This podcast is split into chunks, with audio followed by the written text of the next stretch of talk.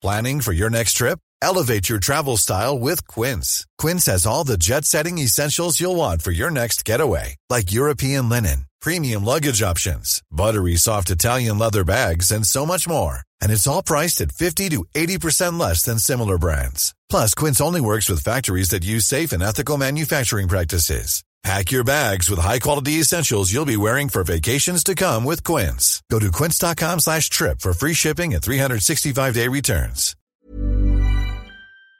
Al WhatsApp en el dedo en la llaga 55 25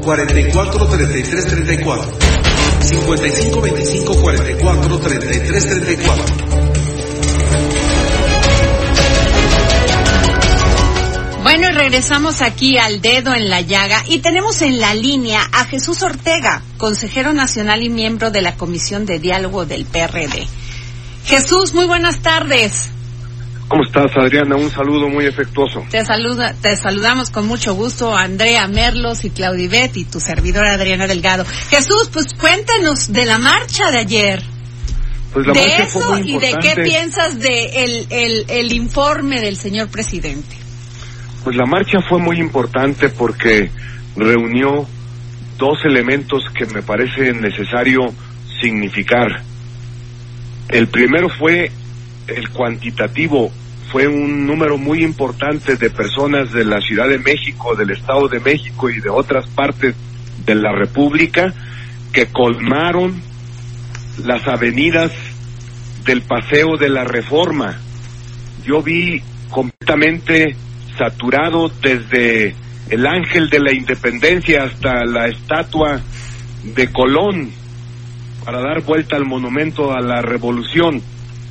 Nunca antes en el gobierno del presidente López Obrador se había juntado tanta cantidad de gente para protestar por su forma y el contenido de su gobierno. Y en segundo lugar, es el elemento cualitativo, que se reunieron personas que reflejan la mayor amplitud y la gran pluralidad que existe en nuestro país. Personas que pertenecen a partidos políticos o que no tienen militancia partidaria, que tienen diversidad de opiniones sobre los asuntos públicos y que tienen orígenes diferentes desde el punto de vista social y desde el punto de vista étnico y desde el punto de vista regional frente a un acto de la unanimidad y del pensamiento único que se desarrollaba en el Zócalo, un acto de la pluralidad y de la diversidad que deben de ser estos últimos símbolos de una vida democrática. Jesús, ¿cuántas personas le calculan ustedes en la marcha? Más o menos. Sie- Siempre es muy difícil hacer un- un- un- una precisión del número, pero yo creo que fácilmente superaron las 60 mil o 70 mil personas las asistentes a la marcha. Jesús, y me llamó la atención que Marco Cortés, presidente del PAN, del Partido Acción Nacional, dijo que no era una, na- una marcha partidista, pero pues se dedicó todo el día de ayer a dar entrevistas por todos los medios de comunicación diciendo que pues ahí estaba él y el PAN. Sí, yo no creo que haya que caer en la trampa que, por ejemplo, hoy el presidente de la República estableció diciendo que no era una marcha ciudadana porque había militantes de los partidos políticos. Y yo me pregunto si el presidente no sabe que militar en un partido político no solamente no hace perder la condición de ciudadano, sino que es precisamente el ejercicio de un derecho ciudadano militar en un partido político. Y entonces no hay que caer en esa trampa y reafirmar que a este tipo de eventos deben y pueden y es necesario que participen las personas que militan en un partido político o aquellas que no lo hacen o no quieren hacerlo. Eh, Chucho, hola. ¿Tú ves algún, alguna posibilidad de reconciliación de la administración de- del presidente Andrés Manuel con la oposición? Porque ahí radica un poco esta polarización real en todas sus decisiones, ¿no? Sí, exactamente. Yo veo difícil que de parte del presidente de la República haya el ánimo de buscar un diálogo o de buscar conciliar puntos de vista o de buscar soluciones conjuntas a los grandes problemas nacionales. Por el contrario, a lo que veo es al jefe del Ejecutivo Federal permanentemente hostigando al conjunto de la oposición y con ello polarizando desde el punto de vista político y desde el punto de vista social al conjunto de la población. El presidente que debería de ser que debería de serlo de todas y de todos los mexicanos, sido por decisión propia en el presidente de una parte de los mexicanos. Eso lo demuestra, por ejemplo, el acto del Zócalo. Él expresamente convocó a que asistiera él. Chucho, te nos pierdes. Sí, a ver, por favor, porque se nos... ¿Cuál, cuál se- ¿Cuáles son las cifras, cifras oficiales que da la Secretaría de Seguridad Pública de la Ciudad de México sobre cuántos asistentes? 250 mil asistentes No. a la plancha del Zócalo. Y acá la marcha. 20 mil. 20 Sí, la- mil, la- esas son sí, las... segu- seguridad pública dijo que Bueno, 20. Jesús, regresamos contigo. Sí, decía yo que el presidente se ha encargado de polarizar porque en lugar de ser presidente de todas y todos, Jesús, no te nos muevas tanto porque se nos va la señal. Ya lo perdimos. Bueno, sí, vez. hay que decirle que el que se mueve no sale en la foto. Eso sí. o no está en el dedo en la llaga.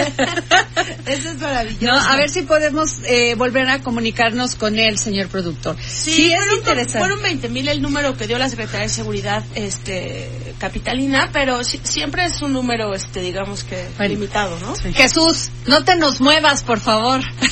estoy parado como estatua, ¿eh? bueno, nos decías, por favor. Ah, les decía que en lugar de ser el presidente López Obrador, ¿cómo?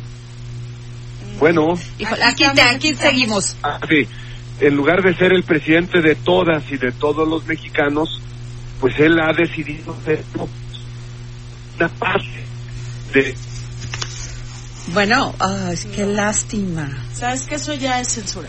O sea, sí. Ay, no. Ya es censura Ya, de- de- Jesús, no Jesús. Fíjate, te hacemos otra pregunta. Ayer el presidente López Obrador declaró que a diferencia de otros sexenios no hemos devuelto impuestos a patrocinadores de campañas políticas, no hemos privatizado bienes públicos ni le hemos declarado la guerra a nadie, solo a la corrupción y a la impunidad. sigue favoreciendo a los arquitectos porque entrega obra pública a un mismo grupo de empresarios sin que medie concurso para participar en ello. Eso se llama corrupción en México y en cualquier parte del mundo. Cuando para hacer obra pública solamente se privilegia a un grupo económico y se le entregan recursos sin que medie investigación sobre la capacidad para hacer esas obras, eso se llama corrupción. Y cuando un presidente no transparenta, bloquea la posibilidad de que se transparenten las obras públicas que se realizan con recursos fiscales, eso hay que decirlo con todas sus letras, es acto de corrupción. Y además, y aparte, se violenta la legalidad constitucional. Jesús, pero entonces, ¿qué fue lo que pasó? Porque la gente se sal- salió a las calles a votar por López Obrador, a votar por Morena y no votó por los otros partidos, ni por el PRI, ni por el PRD, ni por el PAN. Y el ¿En qué fallaron, Jesús? Si hacen un diagnóstico. sigue teniendo unos estándares de aprobación altísimos. Si hacen un diagnóstico, ¿qué falló en el PRD, Jesús? Uy, Una actitud de exceso de confianza y de pensar que solos podríamos derrotar a un contendiente tan fuerte como López Obrador. o sea, Y está... en segundo lugar, Ajá. fallamos y en segundo lugar fallamos en no tener candidaturas que reflejaran la amplitud de la ciudadanía mexicana. Insistimos en poner candidatos solo perredistas cuando deberíamos de insistir en candidaturas de jóvenes que no militan en el PRD o que no militan en ningún partido político, de mujeres que representan intereses de organizaciones sociales, de hombres que son dirigentes de organizaciones civiles, aunque no sean perredistas o incluso aunque no sean de izquierda. Estrechamos nuestra visión y eso favoreció que llegara un gobierno populista como el de López Obrador. Pero Aparte, también los- se le acusó los- a los partidos de una gran y de su de los que salían de esos partidos a hacer gobierno y de esta terrible corrupción que nos sigue matando a todos los mexicanos. Sí, se llevó una parte importante del PRD, que por cierto son aquellos mismos que ahora están provocando los actos de violencia en las asambleas que se están realizando en Morena. Eh, eh, se están repitiendo bochornosos espectáculos en Morena y René Bejarano y Armando Quintero y Pablo Gómez y algunas de estas gentes han sido protagonistas de estos hechos lamentables. Pero lo más importante a mi juicio es que López Obrador significó una expectativa en la que creyeron millones y millones de mexicanas y de mexicanos.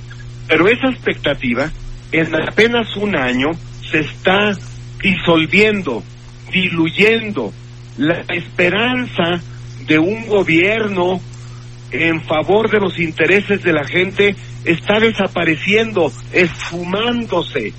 Y ahora estamos viendo al verdadero López Obrador, un hombre autoritario, un hombre caprichoso, un hombre que toma decisiones sin consultar ni siquiera su gabinete, un personaje que quiere concentrar todas las decisiones en su persona y que solamente obstruye a la administración pública. Y, y Jesús, pero ahí yo te pregunto, a ver, donde queremos ver realmente el actuar de los partidos políticos es en el Congreso. Y Sí. yo lo que veo es que hablan y agachan la cabeza y esconden la mano.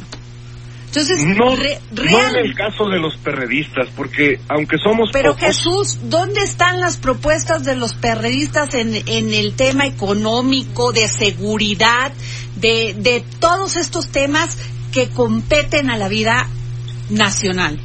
ahora que se discutió el proyecto de ingresos, y la ley de ingresos y el proyecto de egresos de la federación, frente a esta torpe intención de hacer recortes, de continuar los recortes y de destinar los recursos no a la inversión pública que genere empleos, sino a las prácticas del clientelismo, de los programas clientelares para garantizar votos, el PRD presentó una propuesta de inversión pública en áreas fundamentales que generaran empleos, porque nosotros estamos convencidos que solo habrá combate a la pobreza en la medida en que crezca la economía Claro. del país y se generen empleos suficientes con buenos salarios.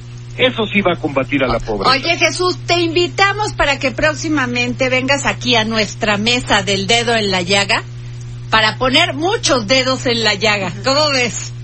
Correcto. De verdad, con el mayor interés y con el ánimo de contribuir a que se encuentre la verdad de lo que sucede en el país. Muchas gracias, Jesús Ortega, consejero nacional y miembro de la Comisión de Diálogo del PRD. Gracias por estar aquí en el dedo en la llaga. Un abrazo. Hasta luego. ¿Cómo ves, jefa Merlos?